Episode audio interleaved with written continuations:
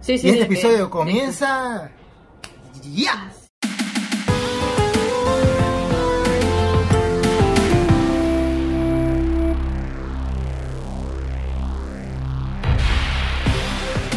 Hola, ¿qué tal? ¿Cómo te va? Ay, yo estoy hablando aquí. Sí, sí, ya. Este es el saludo número 7 que hacemos, porque este es el episodio número 7 del 100 pies. El oso, estamos todavía en, en pruebas de saludos. Si ustedes tienen un saludo que nos recomienden, lo vamos a aceptar y posiblemente lo vamos a hacer. Es más, deberíamos hacer un casting de saludos para que la gente nos, nos envíe sus, sus recomendaciones de saludos, ya que nosotros somos poco creativos para esto. Bueno, sí, bueno, es que no podemos tenerlo todo, o sea, dibujamos bien, somos simpáticos, o sea, también también saludar bien, o sea, por favor, ¿cómo le va? Entonces es solo una cara bonita. No antes de comenzar, antes de comenzar, hay que dar gracias. Este, primero que nada, gracias a Skin Rebel, gracias a este, ¿qué más? A Nimbo Studio. Uy, Dios, Nimbo había Studio. Nimbo Studio Creativo, Gracias. gracias, a Dios, a ¿A Dios? Santos. Y gracias a mi Dios personal, que son todas las personas que nos acompañan en, en Patreon. Esos son mis dioses. A ustedes. Miren, nosotros tenemos debo. un corazón grande, pero hay un espacio VIP para la gente de Patreon. Bien. Porque es increíble, es increíble, o sea, ese sentimiento de que nosotros como artistas sintamos que alguien está apoyando económicamente el proyecto, cuando la parte económica siempre es un tabú, lo he escuchado, de hecho esta semana lo he escuchado muchísimo, que la parte de cobrar, de hablar de dinero y de cosas de trabajo siempre es como, como muy escondido. Claro, claro, claro. y como que, alguien nos apoye de esta manera para nosotros, la verdad es bastante significativo. O sea, sea, sie- siempre está ese momento tenso de que, epa, y- y- ¿Cuánto cobras? ¿Cuánto cobras? Los Sí, que sí. preguntan. Claro, bueno, los sí, que los preguntan que cuánto es. porque- Y lo, y lo mejor. Mijo, usted que estudió es arte. que- mire, mire, usted que estudiarte, venga para que me quinte aquí la capilla Sistina. Mire que, y ahorita que usted comenta lo de Patreon, lo chévere es que no solamente es eso, como que el apoyo, sino que también hay una cuestión ahí de que, digamos, como que. O sea, yo siento que ya varios son mis amigos, ¿sabes? Así como que. Sí. Mira, este, siempre te están, hicimos esto, hice, dibujé esta mano, dibujé esto, ¿qué te parece? No le comenta. Y puede sonar como que demasiado cursi cuando uno dice, yo siento que los logros de los demás también son mis logros. Nosotros tenemos un, para la gente que está en Patreon, tenemos un canal exclusivo de Discord donde nos estamos conectando y enviando cosas. Y justamente las personas que están ahí con nosotros, acompañándonos, están enviando sus procesos y todo lo que hacen. Y cada vez que yo veo así como que "Ay, alguien, alguien dibujó algo y nos lo está mostrando y quiere el feedback de nosotros, ahí yo lo siento, o sea, y posiblemente me estoy pasando de la raya, pero siento que es un logro que, que Claro, compartimos todos. Entonces, Claro, sí se siente bastante cool y, y como que uno ha estado del otro lado también. Entonces, se puede... Bueno, en un episodio lo comentamos, ¿sí? me acuerdo con eso de que, o sea, imagínate tú admirar a alguien, o fue, bueno, no, olvídalo, que, mm, que mirar a alguien y que sea alguien te diga, o sea, como que avale tu trabajo, es súper chévere. Y es que, y no es por, digamos, como que no es porque estén en Patreon, sino porque de verdad que uno ve cómo van, cómo va creciendo, cómo están en esa exploración, ¿sabes? Cómo están como que buscando ser más. Sí, ¿Qué y, y bueno, que justamente, o sea, para cerrar la parte del Patreon, eh, todos los links para que nos apoyen, para que nos sigan, todo eso está en la descripción del video, también está en nuestras redes sociales. eh, pero hablando de cómo iniciar y que uno tenga esa interacción con alguien, justo la palabra iniciar la vamos a, conectar con, con el tema que queremos hablar hoy, porque todos, absolutamente todos, y nadie se salva de esto, todos hemos sido principiantes y todos hemos sido amateur en cualquier campo. O Claro, sea, como- como- nadie se va a salvar. O sea, no es como que, ay, yo no soy amateur. O yo, yo no he sido amateur, por favor, esa gente. Como, o sea, Sí, ¿cómo creen que me van a decir a mi amateur? O y no, hasta no- hace no. poquito. A ver, igual, le, le hago la pregunta antes de yo como desarrollar mi punto sobre esto. ¿Cómo considera que ser amateur es importante o qué es para Leonardo Rosario ser amateur? Justamente ahorita lo que intentaba decir era eso, de que es también como ponerte a ti mismo en... O sea, como que pisar tierra, ¿sabes? Como que estoy comenzando a hacer esto, eh, me apasiona, tengo interés, pero todavía tengo mucho que aprender. Pero es cuando, o sea, todavía nosotros tenemos mucho que aprender, que tenemos ya años en esto, pero llega, hay un punto en que realmente tienes todo que aprenderlo. Yo creo que ese es cuando, el momento en que tú, en que tú eres un amateur. Y uno nunca deja de ser un amateur en realidad. Por Bueno, lo acabo de decir, uno siempre está aprendiendo. Entonces, yo creo que el, el amateur se puede decir que es que como que estoy en esta búsqueda de poder comprender esto que estoy haciendo. Sea arte o sea, no sé, sea, hay gente que, que hace figuritas o qué sé yo. Pues, eh, Sí, y ser conscientes de que no solamente es en algún campo profesional. Por ejemplo, el que uno, vamos a suponer, en la casa, cuando uno, nuestros papás nos enseñan cualquier cosa, tipo, de- venga para acá para que vea cómo yo estoy cocinando, porque pues algún día le toca cocinar solo o sola. Eh, ahí uno comienza como un paso de aprendizaje que uno no está consciente, que es un amateur. Hay algún punto donde uno dice, bueno, esto lo tengo que aprender porque lo tengo que aprender y ya. Incluso a veces puede dar fastidio aprender algo, porque no siempre el aprender eh, es algo satisfactorio desde el, desde el inicio, pues, o sea, desde que uno dice, ay, voy a ir a aprender a, a, no sé, a limpiar la casa. Pero O- sabe, sabe que, sabe que eso puede pasar, digamos, cuando tú comienzas a hacer algo. O sea, lo veo mucho cuando, cuando alguien está comenzando a dibujar. Empieza a dibujar y dice, ay, pero es que yo no puedo hacer esto, pero es que eso es muy difícil. Pero cuando lo logran, ahí ese primer logro, ese primer, ese primer, cerré esta página, ahí hay mucha satisfacción. Exacto. Y la decir, cosa no es esa puedo que que no hice es. Y, y la cosa no es como que, listo, aprendí ya. O sea que eh, es lo que hablábamos que nosotros, por ejemplo, en la acuarela, yo todavía me puedo considerar amateur. Si me comparo, sé que las comparaciones no son buenas, pero a veces hacen falta. Por ejemplo, si me comparo con algún artista que yo admire, que veo que es demasiado pro en la acuarela, eh, y veo, por ejemplo, el otro día en el episodio de Conveniencia hablaba de el ilustrador Carlos, olvidé el apellido, Carlos Casado, cuando él explica y pone un como brochazo de acuarela completo, como una capa de un solo color, y en ese punto eh, usted me, me explicó que era para amarrar el color. Ahorita lo estoy practicando y me siento amateur en eh, esa parte. Justamente como estar consciente de que algo se está aprendiendo. Entonces, diciendo esto que es de lo inconsciente, del ser amateur inconsciente en algunas cosas, ¿en qué punto considera, por ejemplo, en la ilustración, considera que fue amateur y cuándo dejó de serlo? A ver, eh, ya dijimos que todavía seguimos aprendiendo, pero Claro, claro. siento que hay niveles que uno dice, bueno, ya la parte del dibujo yo la tengo controlada, no soy amateur. Claro, claro. Em, bueno, sí tengo como que un punto. Bueno, también este tema surgió por cosas que han pasado esta semana. O sea, cosas que hemos discutido esta semana, mejor dicho. Y eh, también porque en, uno de los directos que, que hago en Twitch, usted también hace sus directos, uno de los directos que hacemos, eh, me puse como que a echar cabeza y yo dije, wow, yo no tengo, yo creo que yo tengo 10 años pintando, pero pintando. O sea, como que porque qué es lo que pasa, que mucha gente como que le da miedo en- meterle el color a las cosas. Yo me puse como que a echar para, a echar para atrás y yo dije, wow, pero es que yo, no tengo, yo, yo estoy haciéndolo como de 2013. O sea, van como 8 años en los que estoy pintando.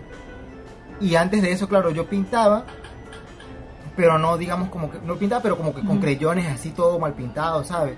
O dibujaba y, y, este, no, lo normal. Pero yo puedo decir que, que llegó un punto en que yo empecé a considerarme profesional es cuando, digamos, como que el primer paso fue tomármelo en serio. Eso es lo que le puedo decir. O sea, como que no decir esto es algo que yo hago para entretenerme, sino esto es lo que yo quiero hacer para vivir. Eso yo creo que de entrar en ese estado de conciencia, Como la identificación cuando- sería. si puede ser, sí, se identificar ya cuando, o sea, sería como tomarlo para una ti. característica de ser amateur es identificar cuándo está, se está dando ese paso. Eh, retomando que es una de Ah, las características identificarse. para ajá, identificar cuando uno como que va a entrar, es como si entráramos a un salón. Hola, soy amateur. Claro, claro. ese, ese gran paso cuando uno se considera, porque ¿qué pasa? El, siento que el término amateur se puede tomar como algo negativo. O sea, si nosotros, por ejemplo, llegamos a una oficina, bueno, él es, eh, fulanito está entrando aquí, es, supongamos, diseñador junior. Es más, voy a poner mi caso. Ok.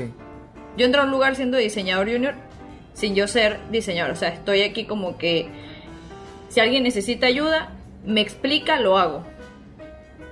Al principio yo pude sentir que eso podía causarme como, como miedo. Pero es lo mismo que pasa, por ejemplo, cuando uno llega a ver una clase. Claro, son cosas diferentes porque un trabajo y una clase son cosas distintas, pero Claro. cuando uno entra a ese punto donde no sabe nada, o sea, yo siento que es mejor entrando a un- eh, entrar a un lugar sin saber nada, porque tienes más chance, esto no sé si puede sonar mediocre o no, pero tienes más chance de, uno, de aprender o de equivocarte, porque estás en lo desconocido, o sea, uno entra a un mundo desconocido, a diferencia si alguien llega, él sabelo todo, es como, Claro. bueno, tú lo sabes, o sea, ahí te las arreglas porque ya eres el, el, el saberlo todo. Pero en mi caso, que yo entré así, en un mundo desconocido, yo aprendí muchísimo de todos los que estaban eh, conmigo. O sea, de todos. O sea, no, no saco a nadie de con las personas que, que trabajo y, en ese momento pues entré a, esa, a ese estudio. Fue como, empecé a ser una esponja. Empecé a absorber todo lo que podía ver y para mí era, o sea, como es que no sé cómo explicarlo en el sentido de no supe yo que era un amateur, pero sí que estaba entrando a aprender y lo estaba aprovechando. Entonces ahí cuando empecé a, a ver las diferencias de cuando en- eh, apenas cuando entré, o sea, pisé esa puerta y todo lo que empecé a conocer en esta entrevista de trabajo que yo fui a ese lugar fue el lugar donde fui lo más sincera posible. Así que esto es lo que yo sé, que estoy dispuesta a aprender y es súper importante decir eso siempre. O sea, porque sí se, sí se aprovecha bastante el tiempo y siento que ahí fui una buena amateur, lo sigo siendo y eso me va a servir. Entonces, cuando empecé a comprender incluso que yo llegué aquí a Monterrey a trabajar y a aprender, porque en los, todos los trabajos que he tenido he aprendido algo, dije, ser amateur es bastante importante. O sea, en, en el punto de cuando quise aprender a tatuar, que todavía soy amateur del tatuaje, empezar a entrar a mundos completamente desconocidos, pero que aún no lo atraen, el ser amateur es demasiado bonito. Entonces podemos, podemos dejar como que una de las características de ser amateur es estar dispuesto a aprender. Yo ahorita, ahorita me- usted me hizo pensar en una historia sobre eso, pero yo le voy a decir. Y este y otra de las características del, ama- del amateur, digamos, puede ser, eh, ah, se me fue la palabra, pero podría ser como humildad o, o, Sí, va por o ahí. como que tener, tener los pies sobre la tierra, pues algo así Sí, va por ahí. por aquí. Ahorita tenía la palabra adecuada, pero se me fue. Y y usted me hizo pensar en una historia de en una de mis clases de dibujo. ¿Sabes que uno siempre llega a una clase de dibujo y está la persona que dibuja muchísimo? Ujú. Que un- tú dices, pero ¿qué haces? ¿Qué, ¿Pero qué tú estás haciendo, papi? Así, con ese acento. Yo no era esa persona en esa clase. Yo ya dibujaba, pero digamos como que, como que yo estaba ahí para aprender, pues. Yo sabía que podía Ujú. ser mejor. Todavía sé que puedo ser mejor. Entonces, estaba esta persona que dibujaba muy, muy, muy bien. ¿Y qué es lo que pasa con estas personas? Porque no solamente me pasó una vez, me pasó en varias, varias veces. Que estas personas ya dibujan bien, saben que dibujan bien, pero no están dispuestas a dejarse enseñar. Mm, Entonces, ¿qué es lo que pasa? Que el tiempo pasa y la persona que así sepa está dispuesto a, dejar, a dejarse enseñar, a dejarse corregir, este, avanza, mejora, porque pues para eso uno está ahí, para aprender. Y la persona que dice, no, ya yo sé, ya yo soy un experto haciendo esto, ¿no tú no ves?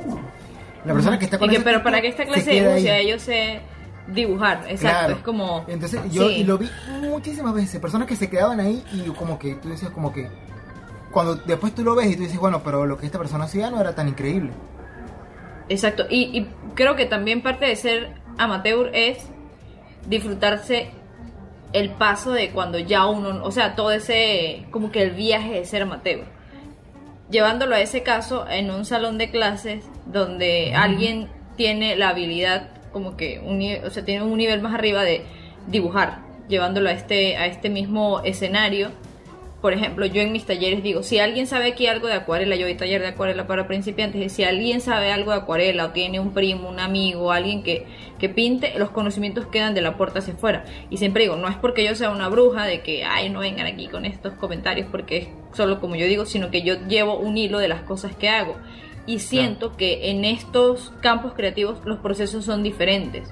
Incluso para la persona que ya sabe, o sea, a mí me encantaría ir a un curso de acuarela, por ejemplo, para ver cómo es, para ver qué, qué otras cosas yo puedo aprender de los demás que me ayuden a mí.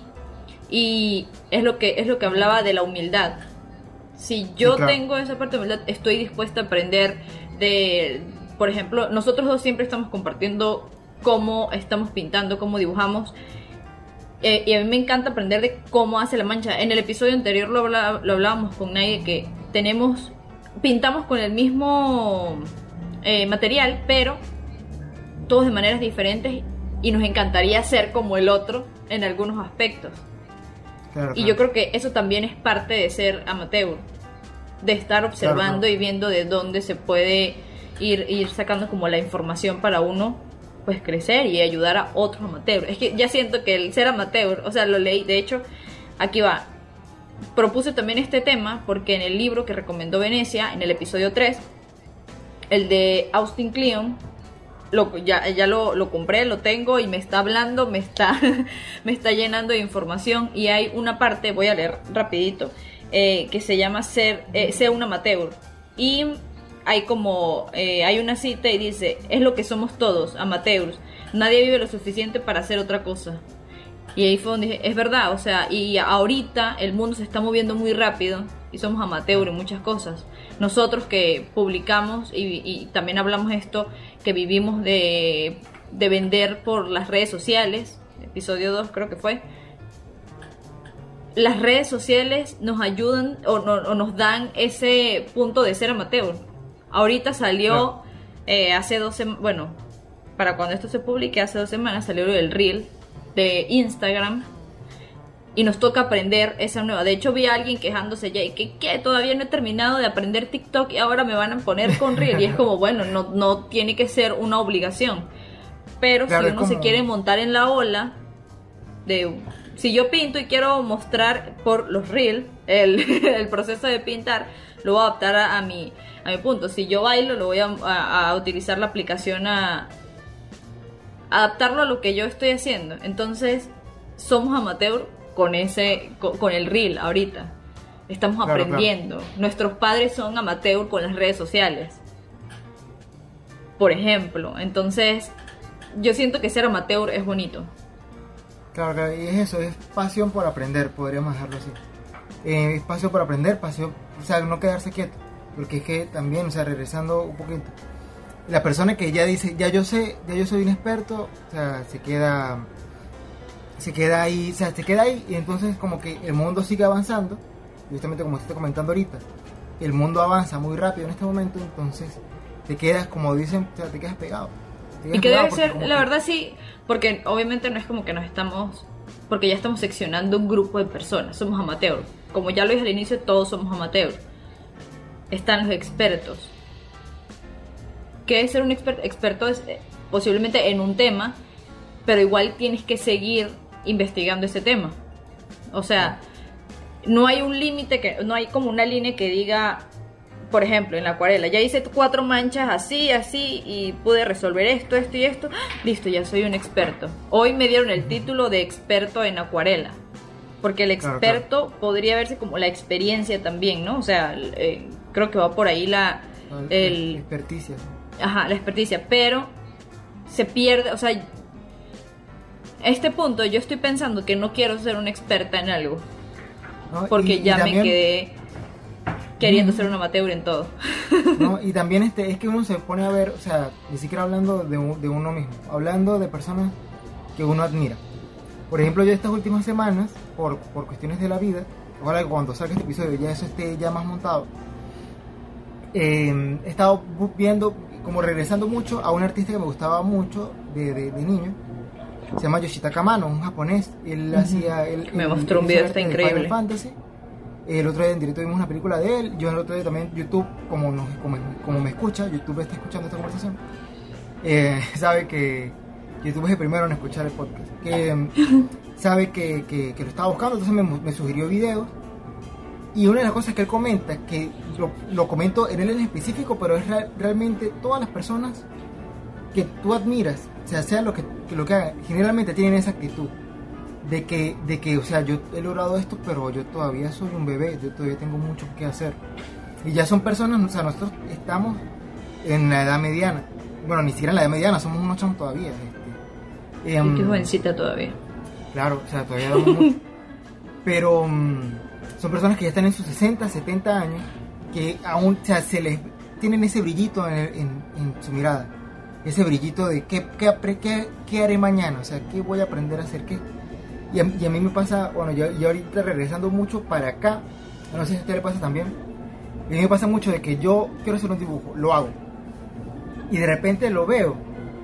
Y claro, no es por, digamos, como que no es por tirarme flores a mí mismo, pero yo lo veo y digo, wow, no puedo creer que yo, yo acabo de hacer esto. O sea, si yo mismo, yo no fuese yo, y vi cómo yo lo hice, si esta, si esta mano no fuera mía, no creo que yo lo hice. Exacto.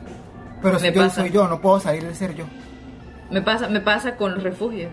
O sea, sé que he mencionado muchas veces los refugios y tengo dos favoritos que yo todavía los veo y no me acuerdo. O sea, porque en ese momento yo no estaba pensando tanto en que eso iba a ser una exposición o cualquier cosa y ahí se uno dice, es que los veo con ojos de madre. Y para mí, por ejemplo, el, el del foco, el, el- bombillo que hice y la cafetera, que fueron como los dos primeros, para mí es como, esto es una magia que yo siento de...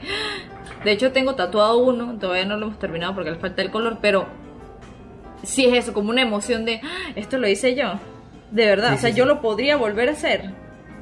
Yo no sé, si, si es un punto ahí como que uno le entra ese, el orgullo hacia uno mismo, que es como, lo llena uno, como que lo vuelve a retroalimentar para que uno siga creando y querer sentir eso otra vez. Me pasó con una ilustración que hice ahorita también, que, mm, que la hice dos veces, o sea, en fin, muchas cosas que todavía la veo y digo, "Ah, esta ilustración sí me quedó bonita. Me lo yo digo a mí que- misma, me pasé.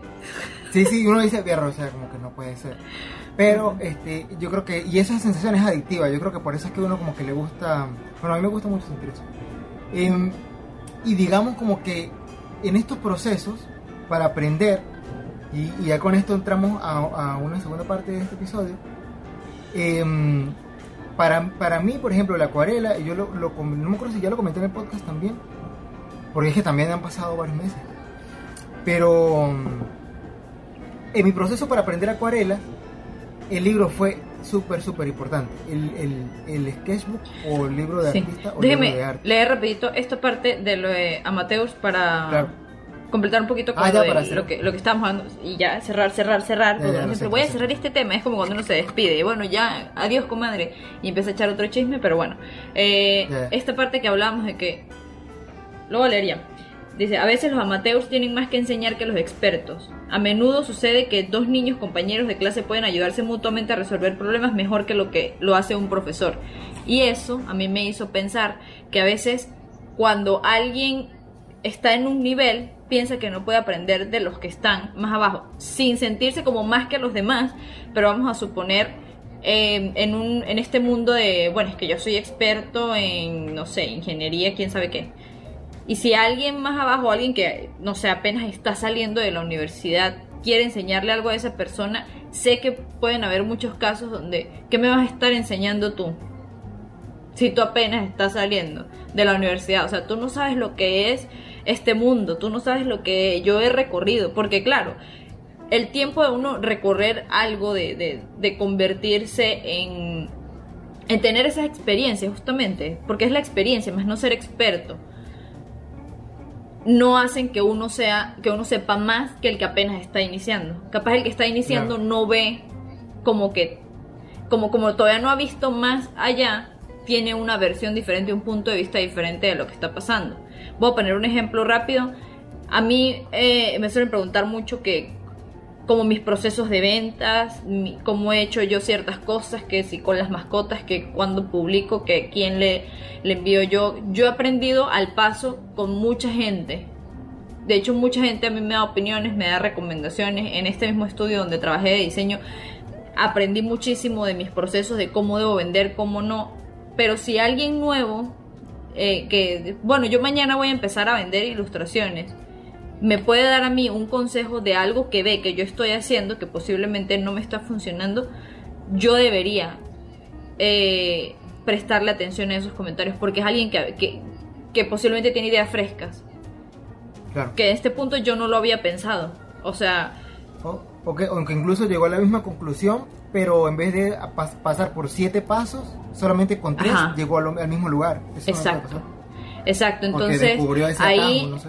Eh, autorreflexión y reflexión para quien eh, para quienes nos están escuchando sí se puede aprender de ahí. Capaz esto ya lo han escuchado en otros lados eh, y uno mismo también pero hasta que no pasa o sea yo ahorita hoy en este momento en este segundo estoy captando eso. O sea leyendo aquí este este eh, párrafo que, que leí estoy captando que si alguien nuevo me llega a decir porque yo a veces me siento así de hecho me siento frustrada porque a veces pienso que la gente que la gente piensa que para mí fue muy fácil hacer cosas que estoy haciendo ahorita. Entonces digo, pero es que no fue tan fácil. O sea, quisiera decírselo, mira, no es tan fácil. Ah, pero, eso, eso también pero pasa- eso capaz también esa pasa mucho. persona lo ve de otro punto y claro, yo no estoy mostrando el sufrimiento. Porque si no es como... ah, Claro, claro. No, es, es que, es que también eso pasa, eso pasa mucho, eso lo habla Guillermo del Toro. Eh, Guillermo del Toro tiene unas clases magistrales en YouTube que son, eso van a ser las conclusiones de este, de este episodio. Que a, mí me encantan esas clases y él comenta eso, de que todo el mundo se fija en la cima de la montaña cuando ya tienes, los en su caso, los, los Óscares en la mano, pero nadie se fija en los 20 años que hay detrás haciendo cine guerrilla, este, cine, guerrilla es cuando tú agarras la cámara y vas a grabar una película. Eso para... para Como la calle, O, pues. o- sí, sí, sí, o sea, o, o los, o, o los tratos que nunca se dieron, el, el- el proceso de hacer esa película, ¿sabes? Como que en su caso es muy fácil ver como que ya está el imperio, el imperio de, de las mascotas, el, el imperio que tiene un trono peludo, pero nadie, nadie ve, o sea, o, o muy poca gente se puede dar cuenta. Yo creo que eso también es- viene parte de crecer y la experiencia. Sí. Cuando uno tiene una experiencia y uno ve a alguien así, dice, para que esta persona llegó, llegara acá, tuvo que haber hecho muchas cosas. Entonces, bueno, ahora sí, cerramos y vamos al segundo tema de hoy, que es Sí, un sí, tema sí. bonito, es un tema que nos llena a nosotros. Va- vamos a hacerlo como un intro porque llevamos rato también hablando de eso y queremos extendernos un poquito más para que conozcan un poquito más de este mundo. Ya Leo lo mencionó, vamos a hablar del sketch. Claro, sí, lo, lo- lo men- lo mencioné, ya para, para dejar de hacer el intro, Sí, no, pero lo mencioné porque este, desde mi punto de vista, y, más adelante podemos ahondar bastante en eso, es esencial, o sea, es esencial, ustedes no saben cómo puede ayudar esto que vamos a hablar ahorita, y por eso fue que lo, lo enlacé, porque digamos como que con estos, estos, estos objetos que yo creo, eh, me marcan un antes y un después en, en cómo aprendí a usar acuarelas, cómo aprendí a dibujar, cómo aprendí a escribir, porque también tengo uno acá que, que, que es eso. Y entonces ya este, es esencial, por eso fue que hice el enlace, quizá lo hice un poco pronto, pero... pero no, está bien, sí, está bien, porque ya. Segundo tema.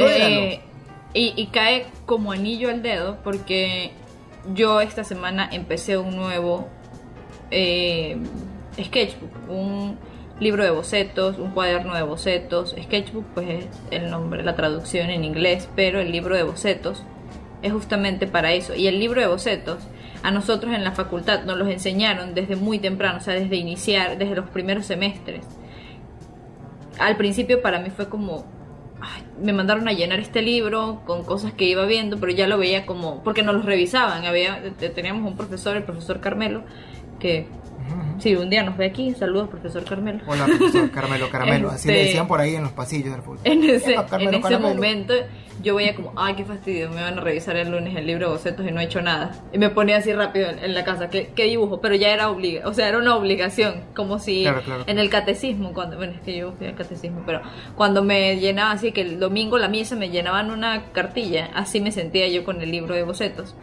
Y no, no veía la importancia. Ahorita empecé uno nuevo y es como ¡ah! desahogarse porque uno, la, la cabeza de nosotros siempre está llena de ideas.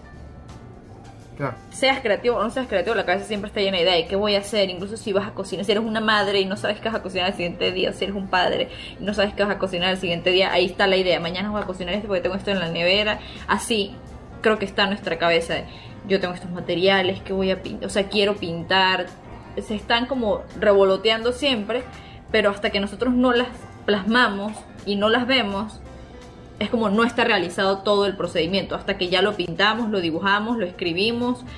el, el, sketchbook puede estar conformado por notas, o sea, hay palabras, hay, es como si nuestra mente se la volteáramos así. Es un vaso de agua, eh, lo vertimos en un, en un libro. Y ayer eh, lo inicié eh, y creo que fue una experimentación porque no pinté con acuarela, pinté con otros materiales. Es como hablarle al libro, decirle aquí estoy, aquí estoy otra vez. Esta es una, vamos a iniciar. Uno a veces quiere como iniciarlo todo bonito, como cuando uno apenas compra los útiles escolares y pone el nombrecito, le mandan a hacer márgenes, tiene el bicolor, eh, ese proceso, pero en el sketchbook es también así que, ay, qué bonito, voy a pintar esto y este va a ser mi primer dibujo. El primer dibujo, la primera hoja de un sketch. De hecho, hay personas que dejan la primera hoja libre. Yo no, yo no. Siempre digo que sí lo quiero hacer y se me olvida y empiezo de una vez en la primera. Y ayer mi primera hoja fue fea, no me gustó. y yo le quiero tapar. Quiero ponerle otra hoja. quiero ponerle otra hoja arriba y dije, no, no, anoté mi fecha el porqué, o sea, quiero dejar el porqué de esa hoja porque ya las siguientes fueron más pensadas, fueron más bonitas, me calmé, utilicé otros materiales, empecé a ver el color, que era justamente lo que estaba buscando, hacer pruebas de color y dije, ah, así se siente tener de nuevo un sketch, ya tenía rato que no llenaba uno, porque ya tengo varios y, fue hermoso, de hecho, hasta es tanta coincidencia esto de hablar que el recuerdo de hoy de Facebook Em, hace seis, no, no, hace seis años no, creo que un año, un año y medio, publiqué las fotos de todas las páginas de un sketch que yo tenía en la universidad. Y fue como, ¡ay, esto es mágico! este es Dios que me está hablando a través del sketchbook y del Facebook. Que digo, si hay señores que le hablan a Dios por Facebook, yo también puedo hacerlo mediante mi sketchbook. Entonces, eh, esa es mi, mi, experiencia reciente con el, con el libro de bocetos. Mira, este, me parece, me parece muy cool eh, yo voy a comentar rapidito la historia que había comenzado hace rato y mi experiencia también reciente porque voy a decirlo porque quiero dentro de un par de semanas que esto salga ya tener eso listo, tener esa maqueta hecha. Escrito, aquí lo escribimos entonces. Este, toco madera, toque plástico, eso no sé si ¿Sabe que, que tocar madera aquí es al revés? Tocar madera aquí es al revés. O sea, nosotros tocamos madera para que se cumpla. Aquí se toca madera para que no para cortarla. Mm. Ajá, no, no, no, y que. No sé, ojalá tenga un sketch, me tocan madera y es como, ¿qué? Como que no quiere. ahorita también, este, un, una, un pequeño paréntesis, a mí me da mucha risa cuando mi mamá dice, no, me pica la mano, dice que no va a caer plata. Me va a caer plata, ojalá. y es un sacudo que jodió toda la noche. ya listo, entonces volviendo un poquito. Eh, yo cuando comencé con este proceso de las acuarelas, porque mucha gente de mis acuarelas dirá, este pana pintó toda la vida así. Y no. No, no, no, no, no. Yo aprendí con pintura al frío. De la pintura al frío, pasé. Sí, sí, sí. No sé cómo se le dice en otros países. Sí, sí. Aquí es acrílico, pero es pintura al frío. Ah, ok. La pintura acrílica de nosotros, la que es base plástica, este fue mi segundo paso. Ahí con, con esas pinturas fue que yo aprendí a hacer mezclas de color. O sea, todas mis mezclas de color, es más, hablando del sketchbook, yo, yo tengo aquí, tengo, yo me traje algunos, incluso para que ustedes vean lo importante que es. Me fui de Venezuela y me busqué una maleta grande para que me entraran mis libros y mis dibujos. O sea, eso para mí, por, mí se podía quedar la ropa.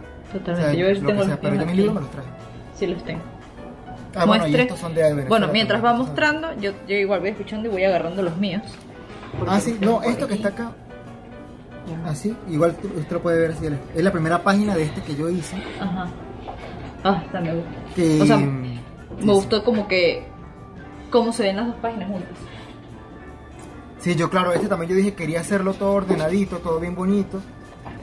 Este, como que, y como que mm, en esta primera página colocar la paleta, en esta pues, segunda página colocar este un boceto a color, en esta eh, un boceto a lápiz y aquí creo que era un boceto a valores. Y, son varias. Aquí hay otra página de esas mismas. O es la misma, no recuerdo. Parece que yo creo que a esto se le cayeron páginas. Porque veo que le hace falta páginas a este libro. Ah, no, aquí están, aquí están, aquí están. Eh, no le faltan, solamente que soy un desorden. Porque es por eso. Lo comencé súper ordenado. Aquí está, aquí está otra página también. De Carola, una modelo que, Le tengo mucho Ajá. cariño. Saludos a Carito.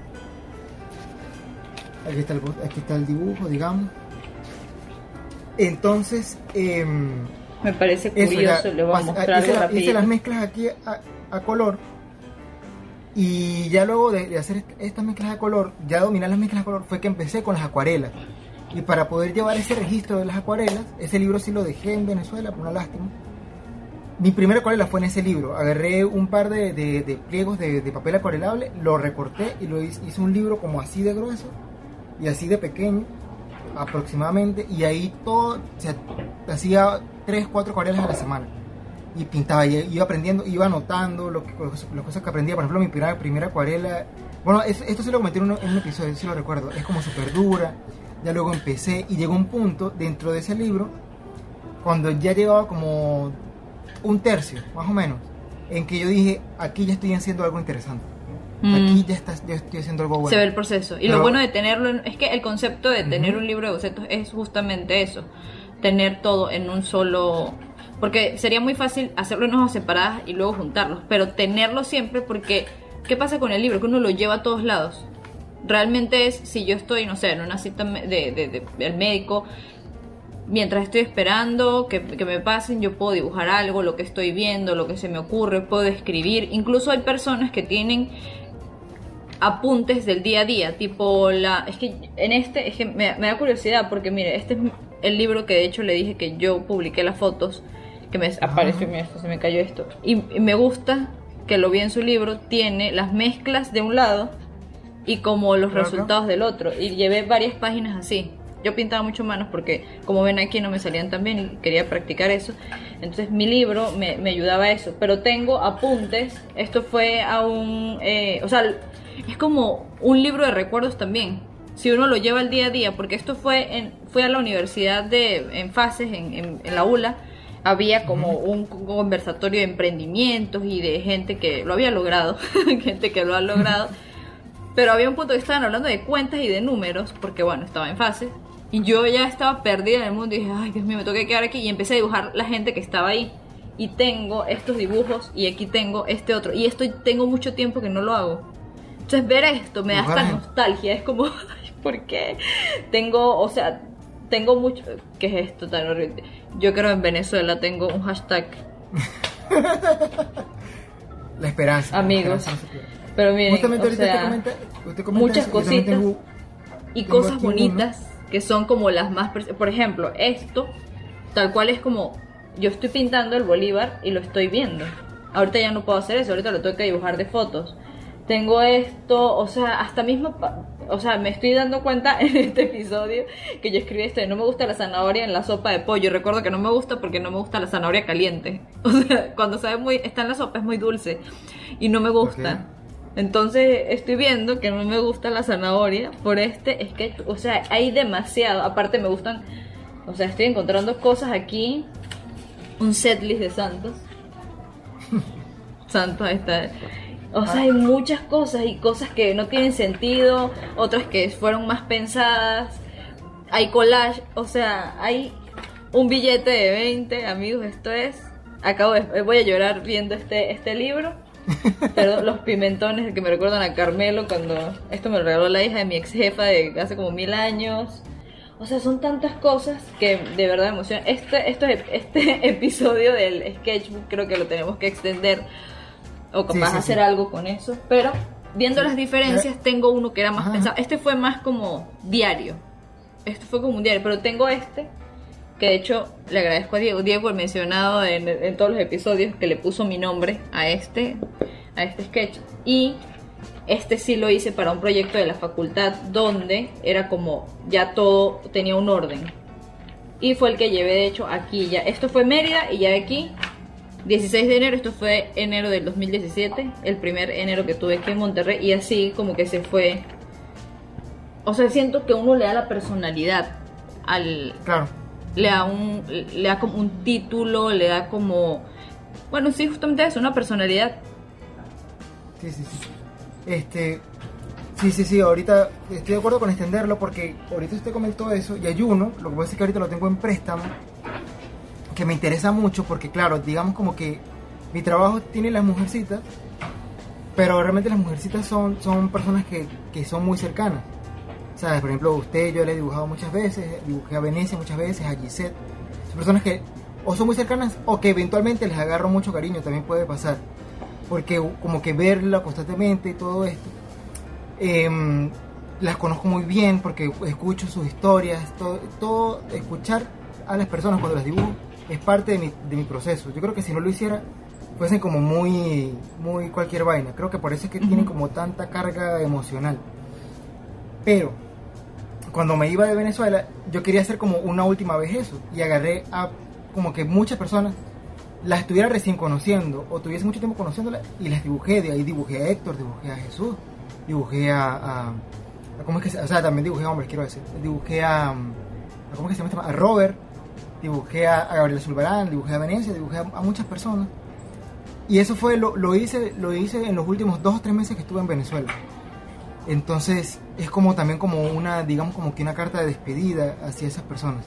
Me gustaría mostrarlo, ese más que un sketchbook, es un libro, un libro de artista, un libro de objeto, pero para el próximo episodio que hagamos esto, damos bien esas definiciones y esas pautas. De sí, sí me gustaría porque, por ejemplo, el término sketchbook o la traducción a español que es libro de bocetos o cuaderno de bocetos, cuando, en mi caso, cuando yo le digo, esto es una tontada, una bobada, decirle sketchbook para mí es como, aquí voy a hacer cosas más geniales. Pero el libro de bocetos ya lo veo más regla y me puedo como soltar más, no le pienso tanto para pintar. es una cuestión, ajá.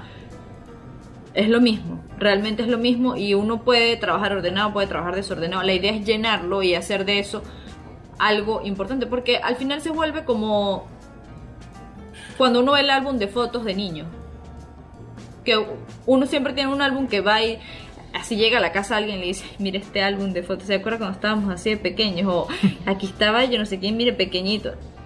En nuestro caso es así, lo que yo, lo que yo acabo de hacer con mi, con mi libro de bocetos, con mi diario, es como, ¡ah! Encontré esto. Y esto era lo que estaba pasando. Tengo uno más pequeño donde en, a, partir de un momento, de cierto tiempo, me puse a anotar el precio del dólar a comparación, o sea, en comparación de cómo iba aumentando. Y, recuerdo claramente el momento donde llegó a 100, 100 bolívares un dólar, que para mí fue como, ¡ay! ¿Cómo 100 bolívares un dólar? O sea, 100, el billete de 100 bolívares era el más alto.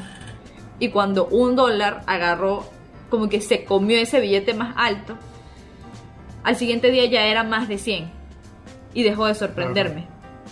Porque ya yo no tenía otro billete con que comparar lo más alto. Y eso está anotado y está registrado.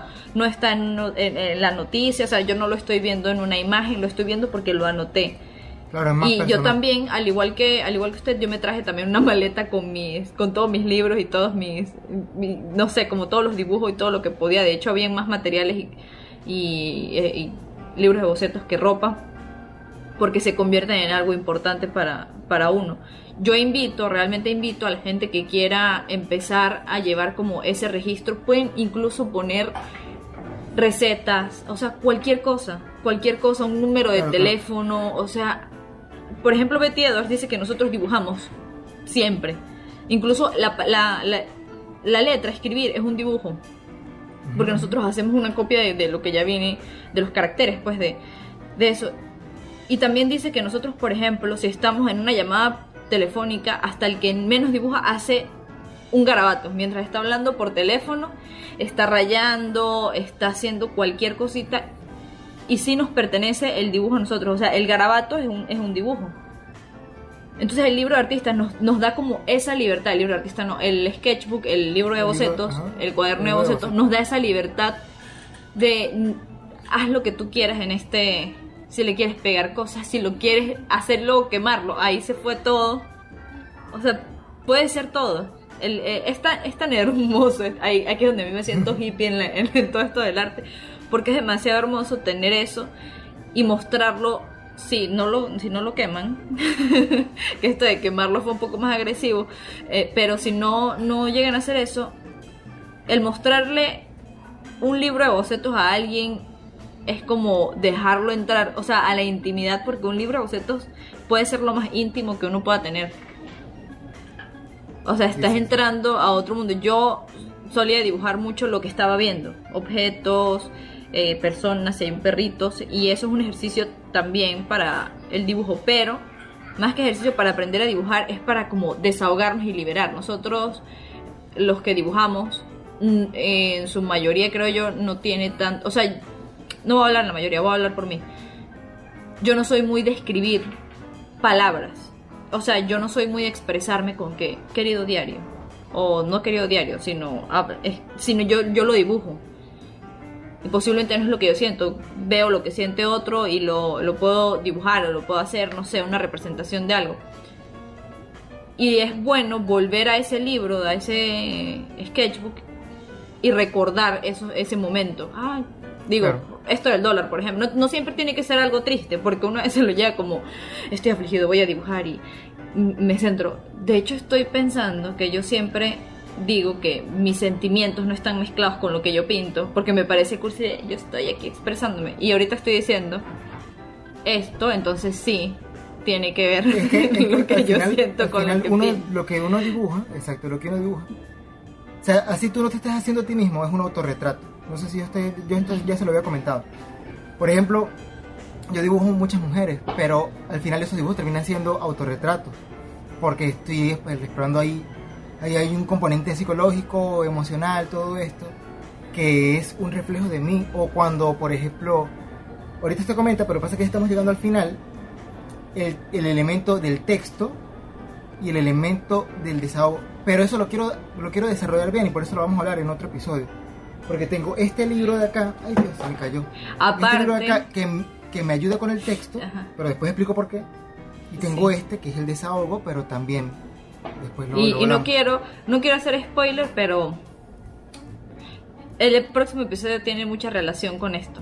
Es lo único que puedo decir y ya con esto cerramos porque de nuevo nos extendemos y esto vamos a desarrollarlo, lo prometemos, lo vamos a desarrollar en otro, puede ser en otro episodio, capaz lo llevemos a un conversatorio, no sé, tenemos mucha tela que cortar con esto.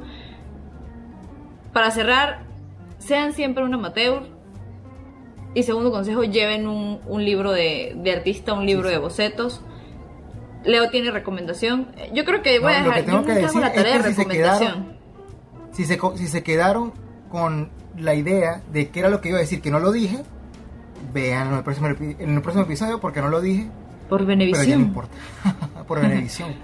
Luz. Entonces, bueno. la recomendación también este hay que lo que pasa es que estas semanas, digamos como que la voy a estar retomando otra vez y no no he estado mucho tiempo divagando en internet, pero lo que puedo comentar a la gente es que se acerque, que escriba en YouTube, escribe eh, Guillermo del Toro, clase magistral y vacílatela, son como son largas, es como un podcast muy largo. Es un podcast muy largo de Guillermo del Toro.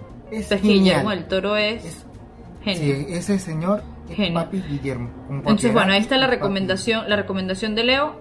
Con las recomendaciones nos gustaría que, que dijeran si sí las hicieron luego y si las vieron y qué les parece. También nos gustaría que comentaran en este video o en los posts de Instagram si ustedes se consideran amateurs y en qué o en qué les gustaría comenzar a ser un amateur.